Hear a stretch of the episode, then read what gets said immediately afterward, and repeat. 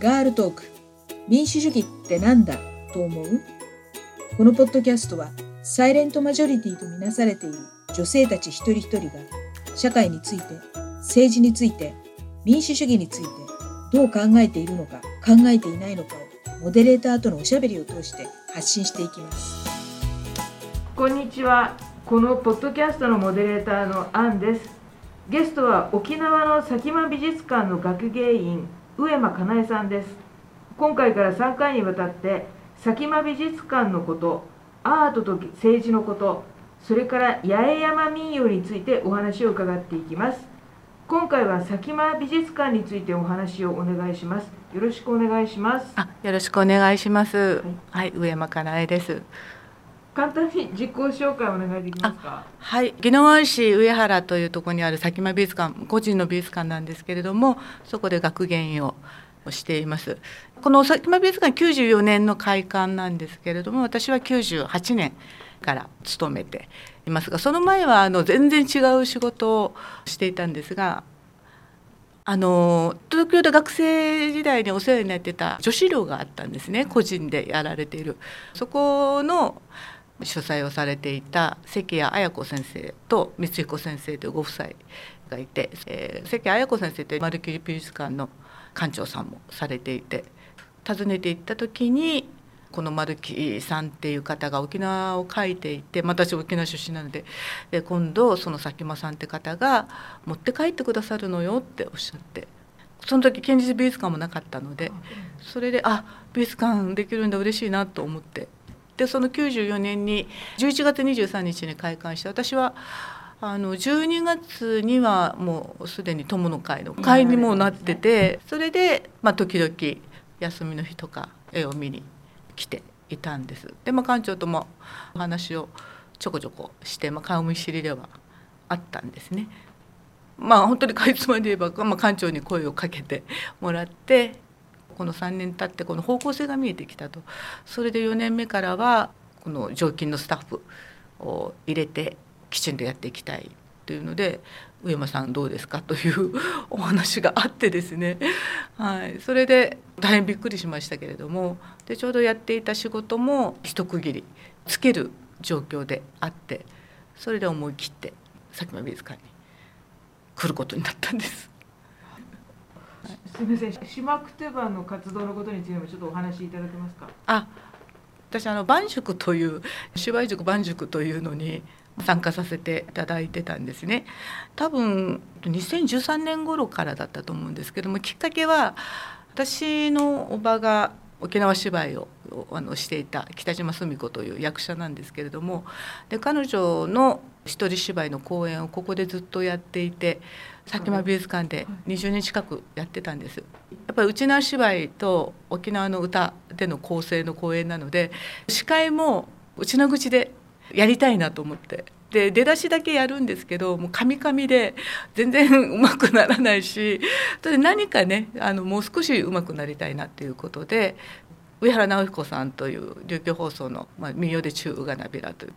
有名な番組がありますがその方と北村三郎さんという役者の方が主催していたその万塾そこに行けばもう少し内縄口喋れるようになるかなということで通うようになって。とても面白かったんですけど素敵な方々ばっかりだったんですが全然私の内側口は一向に上手にはなりませんでしたね。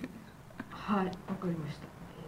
私の方から佐喜眞美術館についてあのご紹介しますね、はい、佐喜眞美術館についてはご存知の方も多いと思うんですけども沖縄の普天間基地に隣接したところにあって丸木入り丸木俊夫妻が描いた沖縄戦の図を展示していることで有名です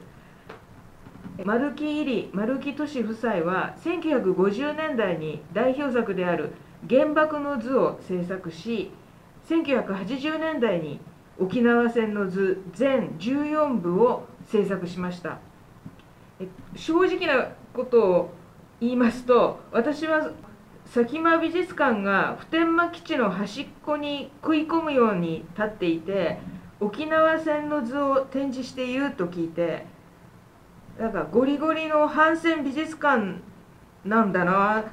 強烈な反戦アピールの場なんだろうなとちょっと尻込みする気持ちがあったんですね。でもあの沖縄にいる間に一度は行かなくてはと思って来てみたら想像していたのとは全く異なる静かで気持ちが落ち着くところだったんです。緑の芝生の広い庭があって敷地内に立派な亀甲墓があって亀甲墓っていうのはあの沖縄の独特の建物のような大きなお墓なんですけどもで館内がとっても静かでちょっと教会のような静筆さを感じる空間なんです。展示は沖縄戦の図だけじゃなくてところどころに彫刻などが展示されていてその彫刻のどれもが静かだけど深い祈りを感じさせる作品で来館前に抱いていたあの声高に反戦メッセージを主張する場じゃなくて気持ちが落ち着くずっとここにいたいなって思うような素敵な魅力ある空間なんで驚きました。こんな素敵なこの美術館はどんな経緯で設立されたんだか教えてもらえますか？はい、ありがとうございます。あの居心地がいいっていただけるの本当に嬉しいんですけども、これはあのまあ、佐喜真道夫という館長がですね、今も元気で頑張ってますけれども、個人で作った美術館なんですが、もともとはもう鍼灸師だったんですね。ハリキューです。はい、そういう彼がなぜという話になるんですが、それはやちょっと生い立ちの方からあの話をさせていただきますけれども、えー、館長は1946年生まれなので戦後生まれなんですね昭和21年両親は沖縄出身で父親はお医者さんでしたそれで軍医として勤めてたんですけれどもやっぱりいろんな情報が入ってどうも沖縄がそろそろ危ないというところでこの疎開を決心してでその疎開先が熊本だったんですね。でそこでま館長生まれてるんですけれども、えー、と次男でまあ、両親沖縄なので食事のたんびに子どもたちにですねどれだけ沖縄が本当に豊かでもう素晴らしいところかと毎日毎日その話を聞きながらさっきも館長幼いながらにも本当に竜宮城みたいに思ってたそうなんですね。一番最初に館長が沖縄に来たのが小学校2年生ぐらいだったんです沖縄に行けると楽しみにしてきたらまだ戦争直後なので何もないわけですよ。破壊尽くされていて。砂ぼこり上げ上げながらこの米軍車両が行き交っている。そしてあの隠れる影もないわけですね。その暑さをしのぐ。そんな荒涼たるあの風景を見て自分が憧れていた沖縄がどこにもないわけですよ、まあ、大変なショックを受けたらしいんです。それと熊本で聞く戦争の話と沖縄で聞く話がもう全く違う。熊本ではあのやっぱり戦争で兵隊にいて生き残った先生たちがですねもう武勇伝をむしろおかしくなんで来たらもう全く違うそれは何なのかとかなり強烈に体験があって高校卒業して、まあ、大学は東京だったんですけどもで館長もともと花咲っていう名前なんです。で次男なので母方の佐喜眞家に跡取りがいなかったんですね。それで次男はゆくゆくは佐喜眞家の跡取りになるということで決まっていて大学生の時に花咲から佐喜眞家に彼は養子に入るわけですね。で名前が変わる。それまで花咲って言われるとこちょ本土っぽい名前で名前を名乗っても別に感じることなく過ごしていたのが名前聞かれて佐喜眞だと言ったら聞き慣れない名前なので「お前どこだ?」と言ったら「沖縄だ」って言ったらもう途端に態度がまた変わったりしたりそういう、まあ、熊本でも差別的な体験をましたりしてるわけですけれども自分自身は変わってないのにこの名前が変わっただけでなぜこのような態度をね受けなきゃならないのかとそういう怒りもあるわけです。そして沖縄戦とこの空襲や原爆違うんだと感覚的にあるんですけれどもそれをあの友人たちに言っても通じないわけですね。そんな沖縄だけじゃなかったじゃないかと。みんな空襲で大変だったんだということで返される原爆もあったんだと。でも違うということはありながらもやっぱり若いのでなかなかこう返す言葉が自分の中になくてもう大変悔しい思いをしたそういう学生生活を過ごしてですね。でよくよく沖縄に帰りたかったそうなんですけども採用が全くなくて。それで何かこう手に職をつければ沖縄に帰れるんではないかと。大学は東洋史専攻していたそうなので東洋史の流れから新旧に行くのもまあユニークだと思うんですけれどもそれで新旧史のまた専門学校に行ってですねそれで鍼灸師としても東京で院を開いている。時にこの丸木さんが沖縄戦の図を書いてると。新聞で知ってですねで講演会があると。爆発的にもう嬉しかったそうなんですね。あれだけの画家が沖縄を描いてくれたと。それで見に行ったらもう自分があの時に言えなかったことが全部書いてあると。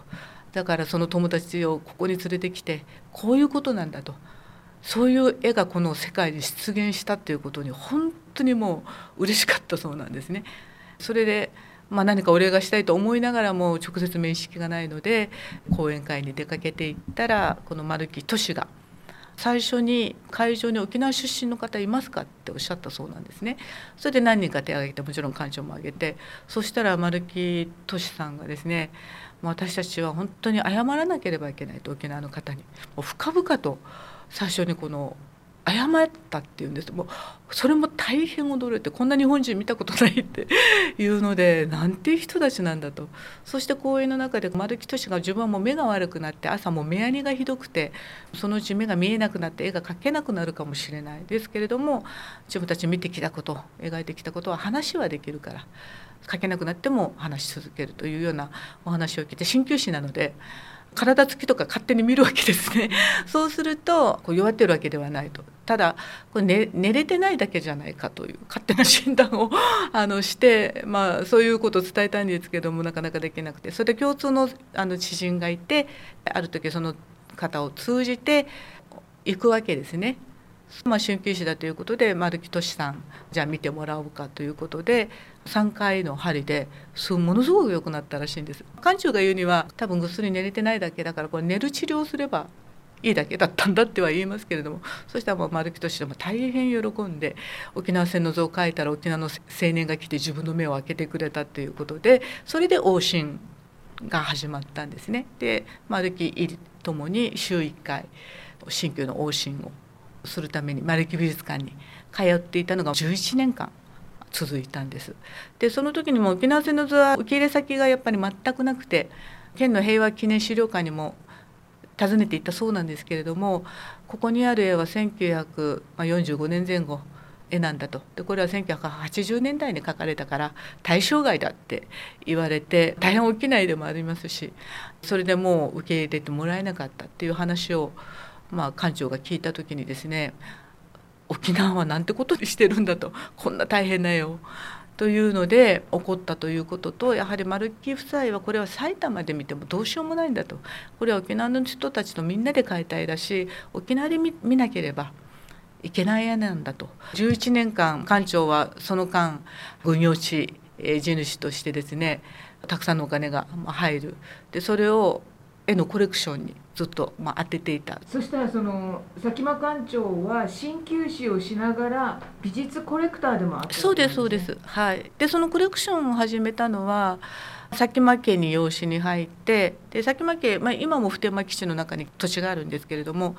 御用地主でもあったわけですね。それで復帰前なんか本当にビビたる時代だったんです。でそれが復帰と同時にも8倍近く跳ね上げられるわけですよ。これ分断政策の一環でもあると思うんですけれども基地反対をさせないために。でそうするといきなり大きなお金がもう自分の目の前に積まれるわけですね。でそうやって身を崩した沖縄の人のことも見聞きしてこれ大変なお金だと。で自分の生活に入れたら自分も大変なことになってしまうかもしれないでも何かに還元したい。で好きだったこの絵をじゃあちょっと集めてみようかと。こう文化に還元してみようということでコレクションするんですが。お金の出どころを考えると自分たちのこの島が破壊尽くされてそして基地となってそしてまた戦争に加担するところから出ている。お金をただ好きなものを集めていいのかという意識になるわけですね。そうすると気になる作家も変わってきて上野誠という木版画家がいて、まあ、原爆をテーマにした木版画家だったりあとジョルジュ・ローというこのフランスの大変有名な作家ですけれども画家ですけれども、まあ、彼は本当に人間の本質を鋭くえぐりそしてカトリック教徒で深い信仰心に裏打された人間を描く画家だったりですねあとケイテ・ゴルビッツという女性の、まあ、ドイツ出身の画家は第一次世界大戦第二次世界大戦戦争に本当にこうする女性としてこうするって本当に稀有な画家なんですけれどもそのケイテ・コルビッツのコレクションっていうのをコツコツとしてそれが今の、まあ、美術館の重要なコレクションの群になってるんですけれどもあと県内の作家も結構コレクションあります。そういう佐喜眞さんの美術コレクションを見てあこの人は平和に対する考えがしっかりしてそれで丸木夫妻はこの沖縄戦の図をこの人に託そうと。託そうと。そうですね。平和というか、まあ、画家に対する理解だったり芸術に対する深い理解だったり間違いないとそして11年間、まあ、彼あの佐喜眞館長の思いとか沖縄に対する深い、まあ、理解だですとかもうこの人しかいないということで持って帰ってくれっていうふうにお二人が館長に託されたわけですね。これ大変なことなんですけれども。館長ももう本当に驚いて尊敬するお二人が託してくださった。そしてどこも受け入れてくれないこの沖縄だったらもう自分がやると、まあ、決心をして10年かかるわけですけれども。はい。それでまあどういう美術館をまず作ろうかと。大きいものは作れないので小規模ないろんな美術館、まあ、国内回りながらと海外行った時も美術館をずっと回って。で一番参考になったのが長野県の久保島誠一郎さんという方がされている無言館、まあ、今無言館でその前に信濃デッサン館というデッサンばっかりやってるまたユニークな 個人の美術館されていた時にで館長がその美術館に入って出た時に信濃の風景が全く違って見えたっていうんですね。この入った時と出た時の風景が全く変わってしまうってあ自分が作りたいのこういう美術館だと思ったそうなんです。日本館もちょっと教会のそうですね。はい。そうですそうです。戦争終わっても復帰なりこの基地問題なりいろいろなことでも心落ち着けて暮らすことができないこの沖縄に少しでも心を静めて過ごせるお寺のような緑意のようなものを作りたいという願いを込めて、まあ、作ったので本当にあの来ていただいた時の印象がそういうふうに感じていただけるのは大変嬉しいですね。この佐喜眞美術館はもう沖縄戦の図を展示してるっていうことで非常にユニークなんですけどね、はい、私が来た時も海外からのお客様がもう何人か見かけたんですけど、中国だと韓国からいらしてたんですけど、あの内地から来る人、はい、沖縄から来る人いるんですけど、はい、皆さんこの美術館に対する印象ってどんなふうな感じですかね？最近本当に外国の方が増えて特にヨーロッパとかあと基地関係の方もなぜか今日も見えてたんですけどね4人。なんか増えてなぜかなとなんか SNS でね拡散してくださってる方がいるのかなって思ったりするんですけどももちろんこういう絵があってっていうことを知っていらっしゃる方もいれば全く知らなくてびっくりして美術館巡りが好きで美術館だから来たっていう方もいらっしゃいますし様々です多くはこういう沖縄戦の図があるということを知ってですねあと基地の隣にあるということをして来られる方が多いです。あと修学旅行がこちらの入館者数のま3分の2ぐらいは占めてるのでこちらで説明をしてあと上上がるともうすぐそこフェンスですけれども普天間基地見ていただきながら沖縄の現状を話すというので平和学習のコースとして全国から来ていただいてます。あのここ数年司書と学芸員があちこちの図書館美術館博物館であの冷遇されるようになってきてるじゃないですか、はい、本当にねもうひどい話です 新自由主義が蔓延する今の時代でアートとか教養とかがすごくないがしろにされてます今お話しいただいたように佐喜眞美術館には海外からのお客様も多くいらしてるんですけどアートって人にとって社会にとってどういう存在だとお考えになりますか？えー、っとアートっていうかやっぱ表現の行為人間の表現の行為なので人間の存在の証みたいなもんだと思うんですね。だから人間の思想とか哲学とか知性やこう創造性に尊敬の念を持てない大阪府のあの対応とかですね。私その前にそれもそうなんですけどもショックだったのが国立科学博物館が運営資金でクラウドファンディングをやって資金を集めるという、まあ、6億円集めたそうですけども国立でですよ。運営ができないまで追い詰めてそれを自己責任みたいな形でさせるというこの国のあまりのひどさですね。もう海外では絶対考えられないしこんなことされたら本当にデモで大問題と思うんですけれども本当にそういうこう人間の尊厳だとかこの思想だとか哲学とかですね知性や創造性に対してあまりにも日本はないがしろにされているというこの現状でそれは師匠の問題も同じだと思うんです。この知識に対して知性に対しての尊敬が本当に低い。ただあの米兵の方も今日もいらっしゃってましたけれども皆さんですね芸術に対する尊敬の念が見えるんです。入ってくる時もそうですけれども出ていく時もですね芸術に対しての尊敬の念を持って入館されてお帰りになるっていうのはね姿勢ですごく感じるんですね。それはやっぱ人間に対する尊敬だと思うんです。ありがとうございます、はい、今回佐喜眞美術館の設立の経緯のことお話しいただきました。今回はここで止めまして次回は今ちょっとお話ししたアートと政治アートと社会アートと人間についてもっと突っ込んだお話をしたいと思います。かなえさん引き続きよろしくお願いします、はい、どうもありがとうございました